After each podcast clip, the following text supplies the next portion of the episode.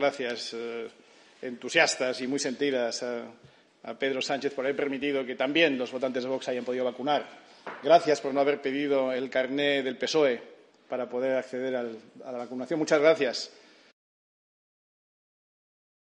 Muy buenas, espectadores de Estado de Alarma. Soy Rodrigo Villar. Este es el programa El Veredicto. Como todas las semanas, tenemos dos grandísimos juristas, dos grandísimos abogados con los que vamos a comentar los temas de más actualidad que han ocurrido durante esta última semana, siempre en clave jurídica. Hoy tenemos que hablar de esta decisión de la Audiencia Nacional que da la razón al ministro del Interior, Marlasca, y declara legal el cese de Pérez de los Cobos. Esto lo tenemos que comentar con nuestros dos invitados de hoy. Eh, la verdad es que a mucha gente se le ha caído el alma a los pies cuando, eh, pues cuando ha conocido esta decisión de la audiencia, ¿no? que, declara legal este cese de, del Guardia Civil, del coronel de los Cobos. También tenemos que hablar de Cataluña, de la mesa de negociación de Cataluña. Eh, Aragonés no se baja del referéndum. Tenemos que hablar de, un posible referéndum en Cataluña. Lo hemos hablado otras veces, pero ¿qué pasaría ¿no? si Pedro Sánchez aceptase eh, pues un referéndum en Cataluña cuando el referéndum es ilegal, ¿no? Es inconstitucional. Entonces, el gobierno puede tomar esa decisión por su cuenta, es decir, darle carta blanca a una comunidad, aunque no sea eh, completamente legal. Pues esto lo tenemos que comentar. Tenemos que comentar también el tema de las eléctricas, el tema de la luz, este tema que está afectando a tantos españoles, a tantas personas, a tantos empresarios que se están arruinando por este subidón de la luz. Recordemos que cuando gobernaba el Partido Popular eh, subió la luz salió todo el mundo a la calle, hubo muchísima gente que protestó, pero ahora mismo no vemos protestar a nadie. Eh, tenemos que hablar de que las eléctricas están preparando eh, una ofensiva judicial contra el gobierno em, con, Bruselas ahí detrás, ¿no? Tenemos que, comentar este tema, ¿no? Porque las eléctricas vamos, no van a aceptar ese cerrojazo que les ha hecho el gobierno. Han dicho incluso que están dispuestos a cerrar las centrales nucleares. Entonces, bueno, tenemos que hablar también de, este tema. Y bueno, sin más preámbulo, voy a presentar a nuestros invitados de hoy. Tenemos con nosotros, como todas las semanas, a nuestro querido senador del Partido Popular, Fernando de Rosa Torner, que, como dicho, es senador del Partido Popular por Valencia y es magistrado de la Audiencia Provincial de Valencia. ¿Qué tal, Fernando? ¿Cómo estás? Muy bien, Rodrigo. Estupendamente. Bienvenido, muchas gracias. Y tenemos con nosotros, hacía tiempo que no lo teníamos, pero, pero bueno, me alegro de que haya vuelto a, este programa, que es Eduardo Rodríguez de Brujón, que es abogado, especialista en Derecho Procesal Civil. ¿Qué tal, Eduardo? ¿Cómo estás? Muy bien, eh, muchas gracias por haberme invitado de nuevo y siento no haber podido comparecer ante, ante vosotros y los oyentes porque las horas en las que grabamos eh, hemos estado trabajando y con muchos clientes que ocupan pues una gran parte del tiempo del despacho. Bueno, Eduardo, bienvenido. Y nada, empezamos eh, con las noticias, empezamos a comentar. Eh, en primer lugar, vamos a comentar el tema de la Audiencia Nacional, eh, que ha dado la razón al ministro de Interior Marlasca y declara legal el cese de Pérez de los Cobos. Fernando, Tú conoces eh, también personalmente al ministro Marlasca, lo has comentado en alguna ocasión. Eh, eres del Partido Popular y estoy completamente seguro, o casi seguro, de que, de que no estarás muy de acuerdo ¿no? con esta decisión. Bueno, realmente yo, como siempre digo, Rodrigo, eh, aparte de saludar a Eduardo, que es un placer y un honor siempre estar con él, que digo siempre que hay que respetar las resoluciones judiciales. Una vez puede estar de acuerdo, otro no puede estar de acuerdo. Partimos de esa premisa que siempre me gusta eh, eh, ponerlo de manifiesto. No obstante, mm, yo eh, ya he leído que el coronel Pedro Cobos va a interponer un recurso ante, ante el Tribunal Supremo. y que va a interponerlo porque, en ese sentido, sí que digo que el Tribunal Supremo, en esta materia de nombramientos, pues ya es muy claro, hay jurisprudencia amplia en la que viene a determinar eh, que eh, un nombramiento es discrecional, pero nunca puede ser arbitrario. Eso es lo que dijo eh, la sentencia recurrida ante la sala de lo contencioso de la Audiencia Nacional, que ahora ha sido revocada con un argumento, bueno, pues un argumento en el cual yo no estoy de acuerdo, porque decir que no, que no es lo mismo eh, pedir a un subordinado de cargo discrecional que te informe del desarrollo de una resolución, el desarrollo de una resolución creo que eh, es lo mismo, o por lo menos el subordinado puede entender si te piden que tú informes del desarrollo, eh, lo que te están pidiendo es que informes del contenido. Eh, y entonces la Audiencia Nacional lo que dice es que, bueno, que como se le pidió eh, un informe sobre el desarrollo, no estuvo, se estuvo atacando a lo que era su independencia, en este caso, como miembro de la Policía Judicial.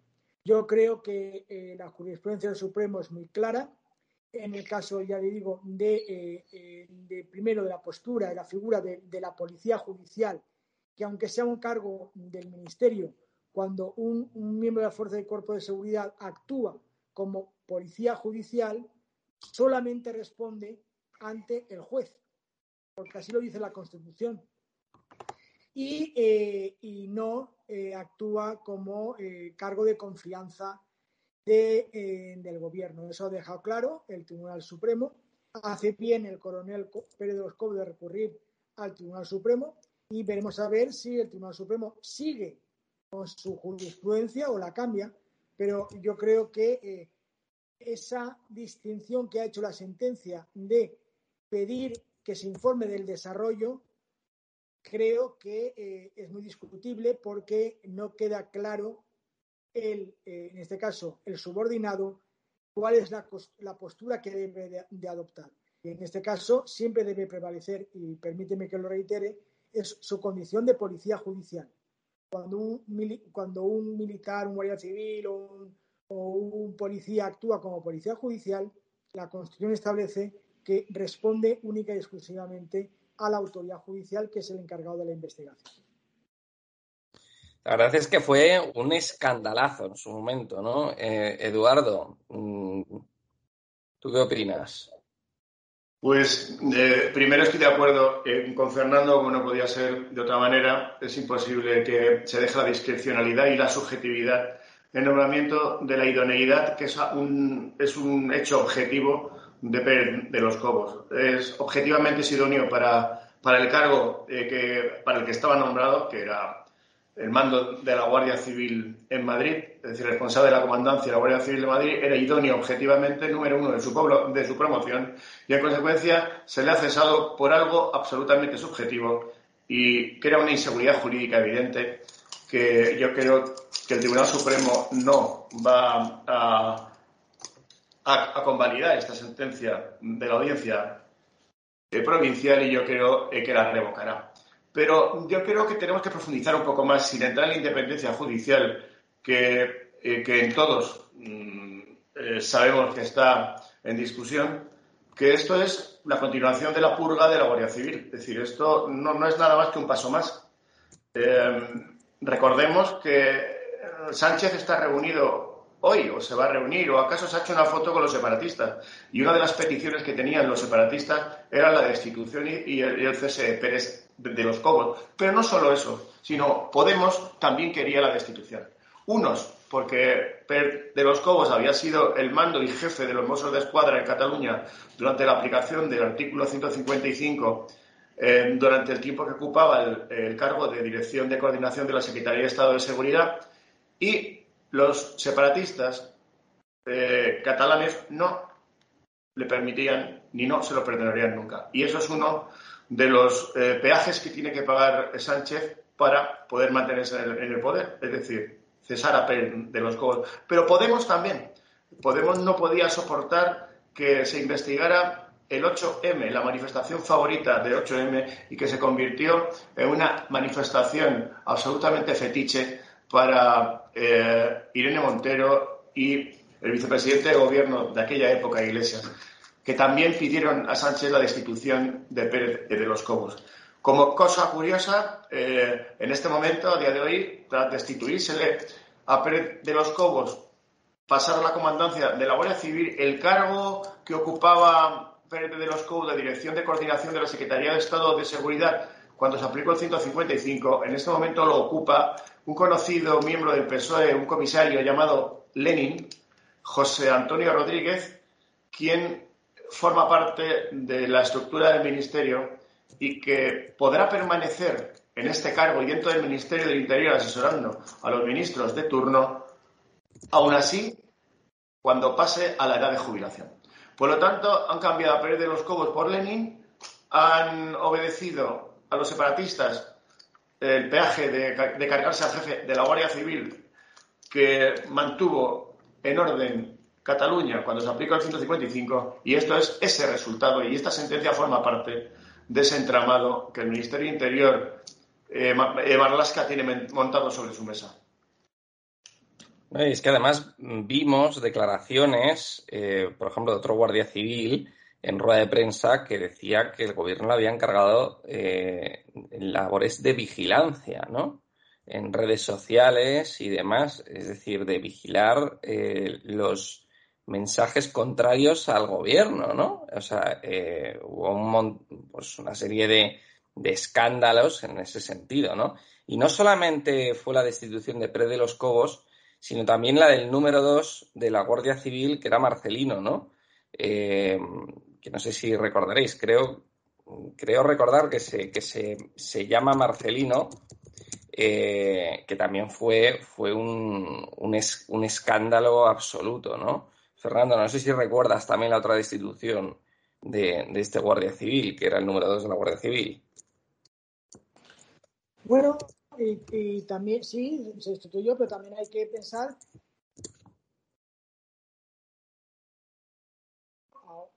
el magistrado, que, era el, director de la Guardia Civil, era el magistrado Felizazón, que aunque eh, siempre ha estado en el ámbito de, la izquierda, pero que era un hombre que, eh, que eh, respetuoso con la Guardia Civil. Y lo primero que hizo Marlasca fue eh, destituirlo, destituirlo cuando también porque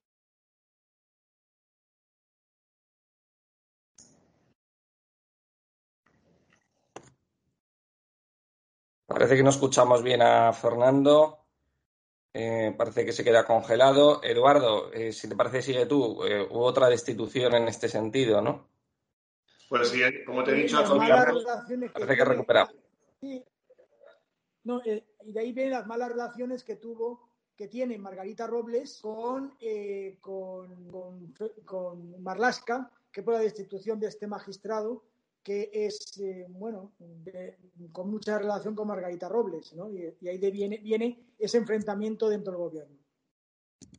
Sí, Eduardo, ¿querías decir algo? Sí, que eh, como sabemos, hemos hablado en alguna otra ocasión, para implantar la dictadura de Sánchez y la destrucción de nuestro sistema constitucional de 1978, hay varios obstáculos. Una es la, la justicia, es decir, la judicatura, otro es la Guardia Civil y otro es el rey el golpe, el ataque continuo del gobierno hacia estas tres instituciones, monarquía, Guardia Civil y jueces, creo que se está viendo clarísimamente y están respondiendo, yo creo que muy valientemente eh, los jueces, está respondiendo la Guardia Civil tal y como puede dentro de su concepto de, obediencia y disciplina y el rey está capeando el temporal eh, eh, como puede y como vemos le están haciendo un vacío tremendo para que el pueblo tenga el concepto de que no aporta nada al Estado. Eh, poco más podemos decir. A un nivel legal ya sabemos lo que ha dicho Fernando. A un nivel eh, jurídico mm, creo que va a ser revocada la sentencia por el Tribunal Supremo y si Marlaska ha perdido la confianza en el, el señor Pérez de los Cobos, todos los españoles hemos perdido la confianza en Marlaska y también tiene que dimitir o ser cesado. Tengo que, tengo que decir, me he equivocado con el nombre, fue em, el, esto, el director adjunto operativo del Instituto Armado de la Guardia Civil, era Laurentino Ceña, no se llamaba Marcelino, era Laurentino Ceña que presentó su dimisión irrevocable ante Marlaska cuando supo de, la destitución de Pérez de los Cobos, ¿no? Para poner también antecedentes a, los espectadores todo, todo el escándalo que rodeó a, la destitución del coronel Pérez de los Cobos con esta dimisión, etcétera, ¿no? Pero bueno, eh, vamos, a, vamos a continuar. Eh, tenemos que hablar también de, Cataluña. Tenemos que hablar de Cataluña, de esta mesa de negociación de Sánchez, de la mesa de, la traición eh, de Sánchez con, con Pedro Aragonés. Que parece ser que Aragonés no esto no, no, no desiste a, negociar y a presentar un referéndum, ¿no? Y Pedro Sánchez se está ofreciendo, ¿no? A negociar sin prisas, etcétera. Pero ellos el tema del referéndum lo tienen encima de la mesa y, lo quieren, vamos, lo quieren poner como, como, como una negociación clave, ¿no? En, esta, en esta mesa. Así que eh, yo os quiero preguntar, es decir, ¿el gobierno puede tomar la decisión de permitir un referéndum en Cataluña o en cualquier comunidad, aunque eso vaya contra la ley? Que se esté negociando el referéndum en Cataluña, eso significa que se puede, de alguna manera, autorizar, ¿no? Eh, Fernando, ¿tú cómo, ¿tú cómo ves esto? Porque es que el tema de la mesa de negociación de Cataluña es que me parece un chiste ya, ¿no? Hombre, a ver, eh, Rodrigo, eh, un chiste eh, puede parecer, pero en realidad es gravísimo. Es un acto, yo creo, que de los más deleznables en, en democracia. Es como si se está negociando, si se hubiera negociado en una mesa con el, separatismo vasco en forma de violencia, con DETA, y se hubiera habido una mesa de, de negociación.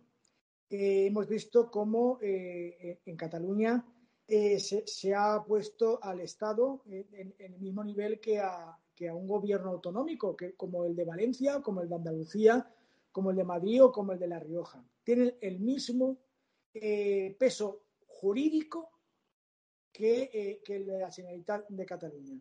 Hemos visto cómo se ha quitado la bandera de España cuando creían que las cámaras no estaban grabando. Hemos visto cómo en el texto que, se, eh, que, se ha trascendido con el gobierno, se ha quitado un párrafo. El párrafo decía que se iba a exigir a, las dos partes el cumplimiento y acatamiento de las sentencias judiciales. Eso se ha eliminado. Es decir, no se va a negociar con la Generalitat de Cataluña el cumplimiento de la ley y que se acepten las sentencias. Ya no te digo las sentencias sobre la, el, español en los colegios, todas las sentencias del TSJ de Cataluña que están diciendo efectivamente que ha habido prevaricación, cohecho y delitos por parte de la Generalitat de Cataluña a la hora de realizar este eh, el referéndum eh, ilegal. Tampoco se va a aceptar las sentencias del Tribunal Supremo si hay una nueva actuación. Por tanto, es un acto, yo creo, eh, bastante eh, despreciable la conducta que ha tenido el presidente del gobierno. Me dices del referéndum.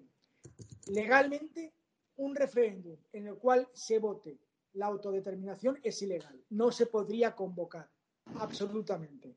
Pero yo estoy convencido que va a haber un referéndum sobre alguna cuestión que afecte a la integridad del Estado, no a lo mejor territorial, pero sí a lo mejor a la integridad fiscal, a la integridad económica o, o al principio de igualdad de todos los españoles. Porque a lo mejor lo que se pretende es una independencia económica de Cataluña con respecto al resto de España. Y a lo mejor se puede realizar, un pactar un, estatuto en el cual se diga que Cataluña, los impuestos se reciben, serán para ellos, que van a tener una eh, libertad para gestionar todos los, todos los, eh, los, servicios del Estado.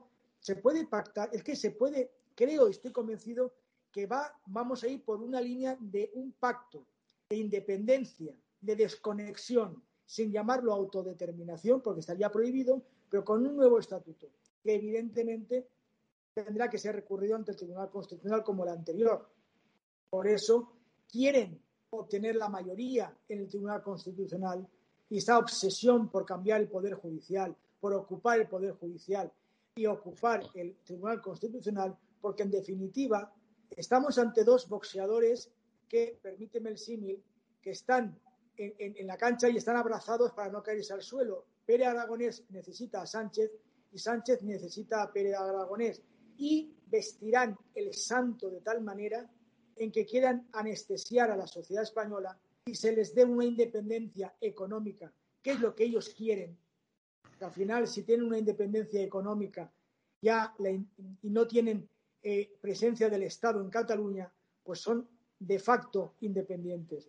Y no se les llamará autodeterminación, sino que se les llamará pues eh, un Estado confederal y la comunidad eh, autónoma, porque república no podrán llamar, pero el Estado federal de Cataluña, ¿no? Y eso va a ser la trampa que quiere, que queremos, que querrán que traguemos los, los españoles.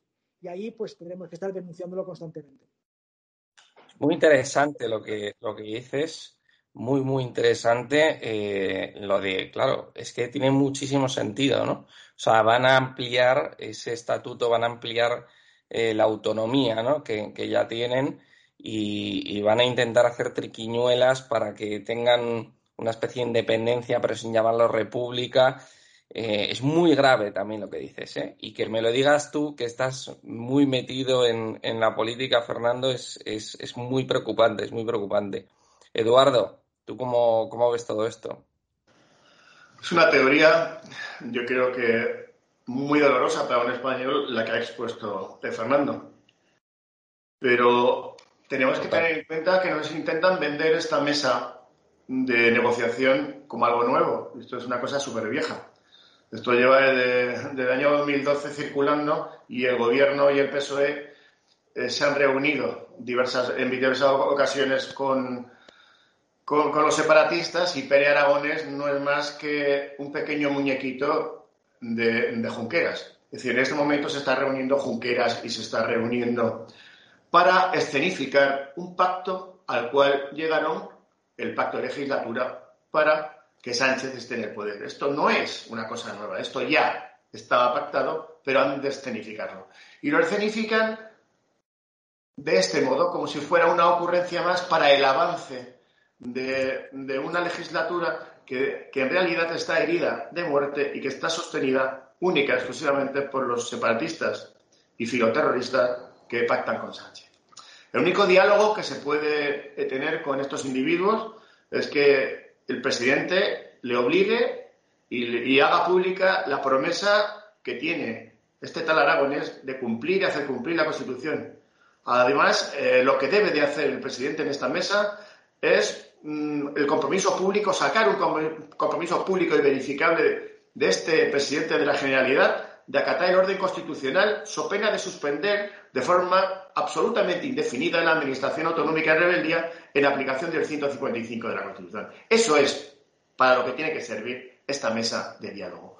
Todo fuera de esto es la escenificación de una felonía que está cometiendo Sánchez de un modo absolutamente ridículo. El símbolo de todo lo que está sucediendo es lo que ha pasado esta mañana y que todos hemos tenido noticias, que es como Sánchez se inclina ante el separatismo, es decir, ante la bandera que le habían puesto, mientras que Aragonés retira la bandera de España para no saludarla. Ese es el contexto en el que se está jugando. Y mientras a una gran parte de la población catalana se le ha apartado de esta presunta mesa, se le ha apartado de decidir qué hace con la patria y, a su vez, a todos los españoles que la soberanía del Estado radica en los españoles, en el pueblo español, y es el pilar fundamental de nuestra Constitución y de nuestra democracia. La soberanía no se parte, no se reparte, no se distribuye en trocitos y que unos decidan sobre lo que tiene que pasar a todos, o todos decidimos lo que tiene que suceder con España y todos votamos o estamos ante un golpe de Estado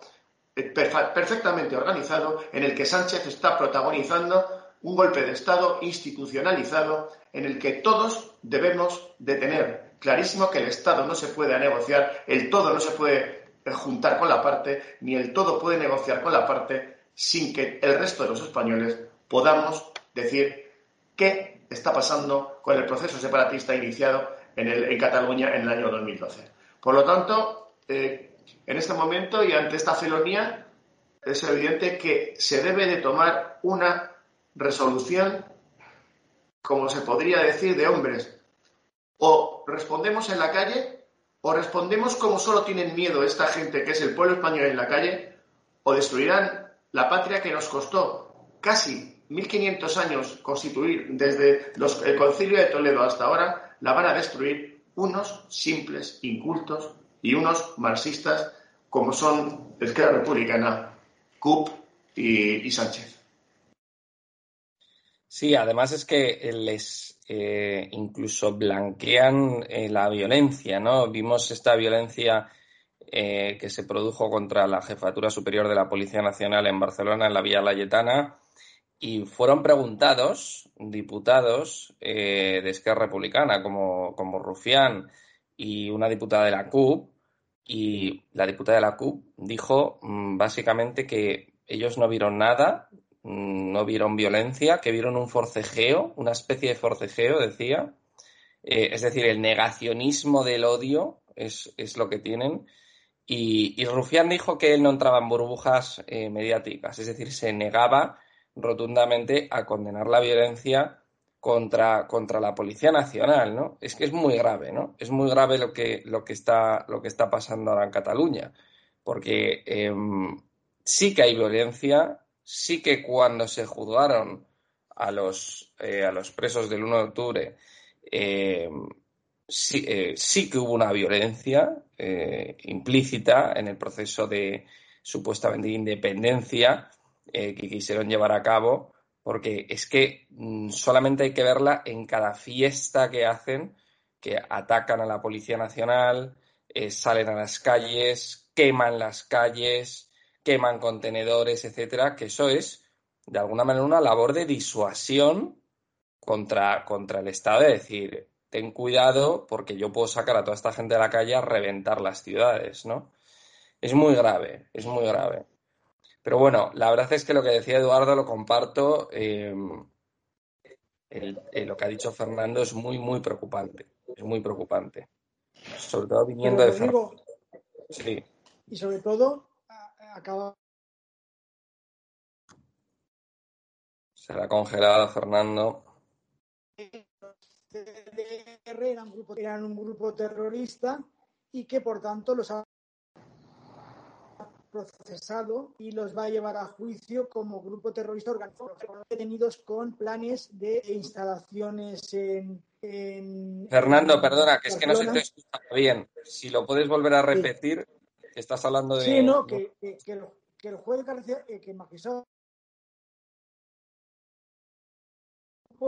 terrorista, como grupo terrorista, no sé si me había escuchado, porque ha considerado que, eh, que los CDR que fueron detenidos en Barcelona eh,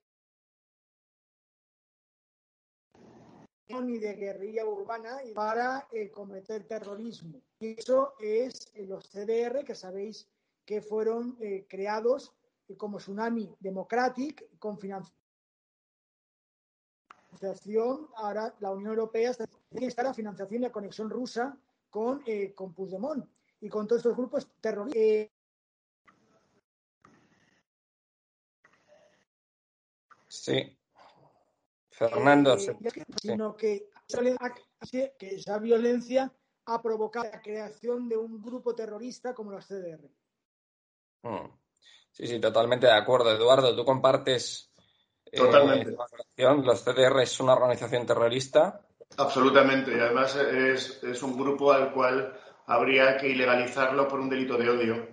Y creo que sería esencial que se aplicara la ley de partidos políticos para ilegalizar, entre otros, a la CUP por ser el soporte de estos individuos, a, la izquierda republicana por ser también soporte de estos individuos y a todas las organizaciones y fundaciones que giran en torno al entramado separatista que está financiado por todos los españoles.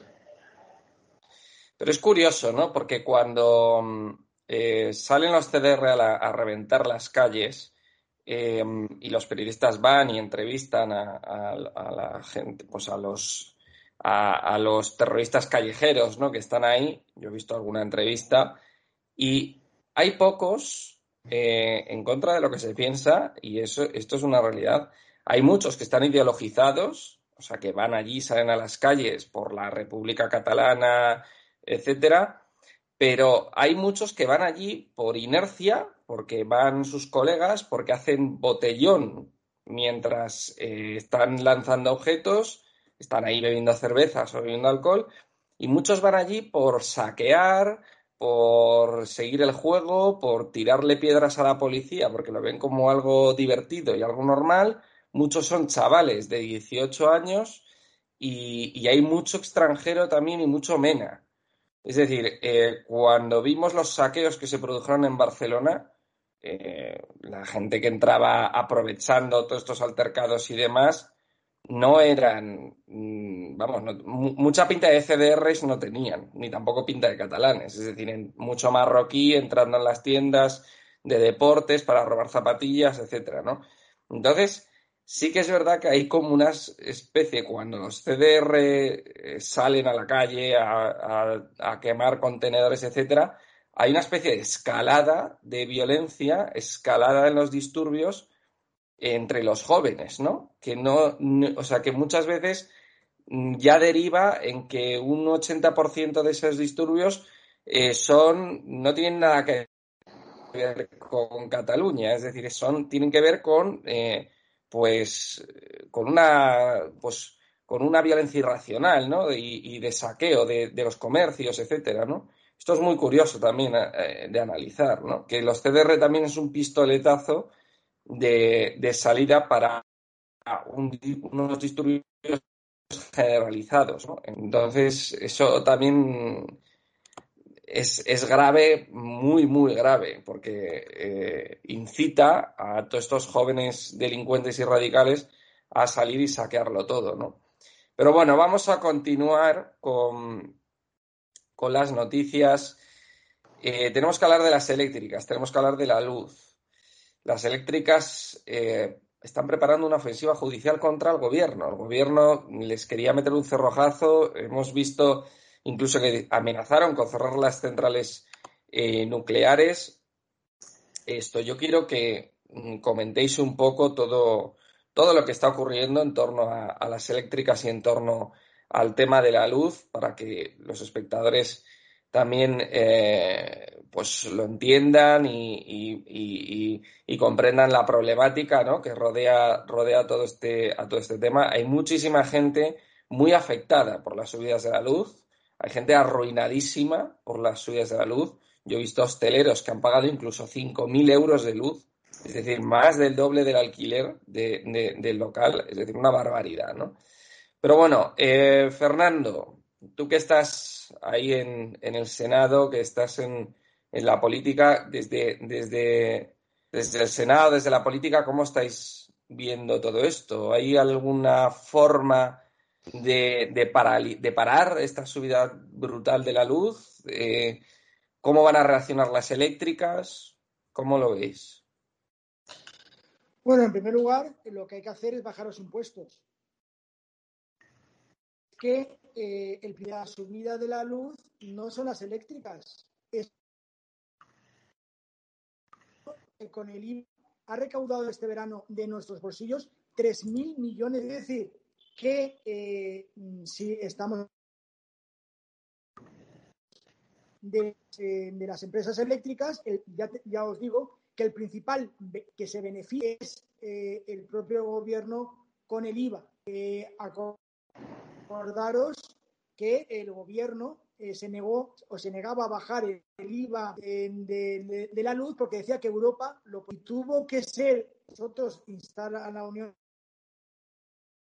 Europea, el Partido Popular, y, el comisario dijo que no lo impedía nadie. Entonces tuvo que bajar, la ministra eh, Montero tuvo que eh, bajar eh, el IVA. Ahora lo que tienen que hacer es reducirlo absolutamente.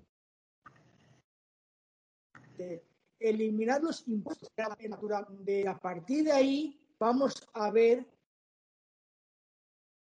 estructurales se adoptar.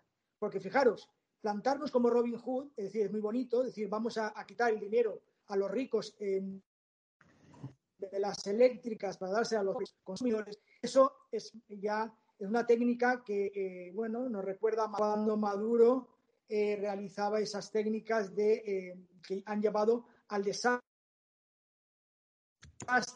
que exportaba petróleo a tener que importar petróleo porque se hundió todas las empresas de, extracción de, de, de, petróleo. No es atacar a la porque empresa Estoy hablando de beneficios, pero es que esos beneficios de las empresas eléctricas, las distribuciones, en mejorar muchos aspectos. Por lo tanto, tú no. Y el Tribunal Supremo, hay que recordar que ya cuando Zapatero lo intentó, de, de hacerlo por decreto ley una restricción de la propiedad privada, me parece que es inconstitucional. Por tanto, de Robin Hood, la política de voy a robar a los ricos para darse a los pobres, luego cuando la justicia anule esas medidas, vendrá la segunda parte. La extrema derecha judicial va contra, los, eh, contra el gobierno eh, y por tanto le va a servir también de argumento para atacar a la Administración de Justicia. Pero recuérdalo, Rodrigo, te lo estoy diciendo anulándolo porque ya hay jurisprudencia en esta materia, ya veremos cómo vienen las terminales mediáticas diciendo el fascismo de nuevo judicial que impide que los pobres en este país tengan escudo social y que el gobierno que va a hacer esa confiscación de beneficios porque saben que es ilegal y que saben que al final ¿eh? y, así estamos en ese juego de trileros. Por tanto, ¿qué medidas contra la, de la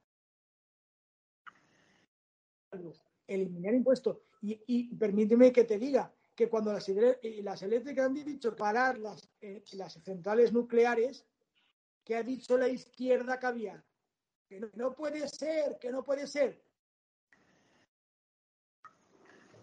Y nuclear, eh, que ahora apoyan la existencia de nucleares cuando han estado nucleares no gracias. Ahora dicen que se van a paralizar las nucleares y, se ponen el grito, ponen el grito en el cielo. España tiene un déficit de energía. Estamos comprando la energía porque aquí en España hemos paralizado la, la, la, buena decisión y luego y estamos comprando el, gas a otros países, porque no tenemos recursos. Y lo que hacemos es no por energías renovables que eh, podían eh, eh, también hacerse como alternativa. Por lo tanto, no hay política eléctrica, sino una bajar, reducir los impuestos para que pueda llegar a todos los españoles. Eduardo.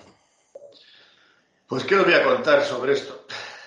Técnico en electricidad no soy, me cuesta bastante leer el recibo de la luz y entenderlo, eh, por lo tanto, eh, puedo hablar. A mí también, a mí también me pasa. Puedo hablar de cuestiones jurídicas sobre este asunto que ya en, unos años atrás llevamos varias demandas contra, contra las empresas eléctricas por haber creado una situación prácticamente de oligopolio. Pero eh, viendo a la pura lógica, lo que está pasando en este momento es algo lógico. Los españoles eh, que votan a PSOE, que votan a Podemos, que votan a estos partidos separatistas y, partidos raros, eh, pequeñitos y tal, y muchos, gente que vota a derecha, le gusta esto mucho del verde, de lo ecológico, de lo sostenible, se lo pasan muy bien. Se lo pasan bomba llevando pegatinas de color verde y sostenible. Pero ¿eso qué significa? Significa queremos energía cara. El resultado de ser verde, sostenible y ecológico es quiero energía cara para poder ser guay, ecológico y sostenible. Agenda 2030. Por lo tanto, si los españoles pagan la electricidad muy cara, se sorprenden, gritan y tal, que luego no pongan pegatinas de soy verde, que no digan que soy ecológico y que hay que reciclar.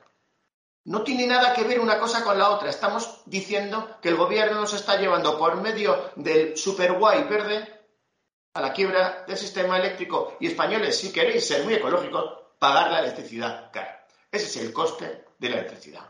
¿Y quién cerró las, centrales nucleares o limitó su, su creación? González, Felipe González, PSOE.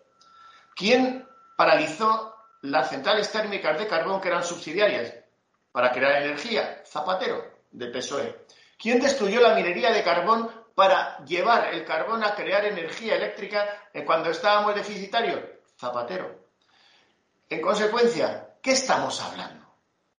¿Quién es el culpable de todo lo que está sucediendo? Una parte del pueblo español por ser muy verde y el resto de la izquierda por destruir las fuentes de energía tradicionales españolas y subsidiarias. ¿Por qué se destruyó la creación de pantanos hidráulicos? No consumen ni crean CO2. ¿Por qué se paralizó la eh, creación y se están cerrando las energías nucleares, que son ecológicas y no crean CO2? Pues muy fácil, para que España no sea independiente y tenga dependencia de potencias extranjeras. ¿Qué ha, sucedido con Alemania y Francia cuando ha habido una subida de la factura de la luz ahora en agosto? Han puesto en marcha centrales térmicas y han puesto en marcha centrales que estaban abandonadas y las han puesto en funcionamiento por medio de carbón. Han puesto en funcionamiento y a tope centrales nucleares que estaban en periodo de alerta, de de, paralización y han puesto a sus naciones, a sus ciudadanos, la energía lo más barato posible. ¿Qué significa lo que está sucediendo? Pues muy fácil, que el gobierno necesita dinero y un modo de recaudar es el recibo de la luz. Y todo lo que no sea eso es mentira. Si yo saco el recibo de la luz y se paga el 60% en impuestos, ¿quién me está subiendo el recibo de la luz? ¿Las eléctricas o el gobierno? Si cuando yo pongo gasolina me están subiendo y tengo miles de impuestos en el litro de, gasolina o de gasoil, ¿quién me está subiendo? ¿Las petroleras o el gobierno? ¿Qué sucede? Que el gobierno, Sánchez, con un gasto desmesurado y brutal, necesita sacar dinero de donde sea y el escudo social le importa un pimiento. ¿Y qué hace? Los pobres consumen energía y los pobres pagan energía y los impuestos que conllevan la energía. Si tenemos claro lo que está sucediendo, solamente hay que ver que el IPC subió un 3,3 en agosto.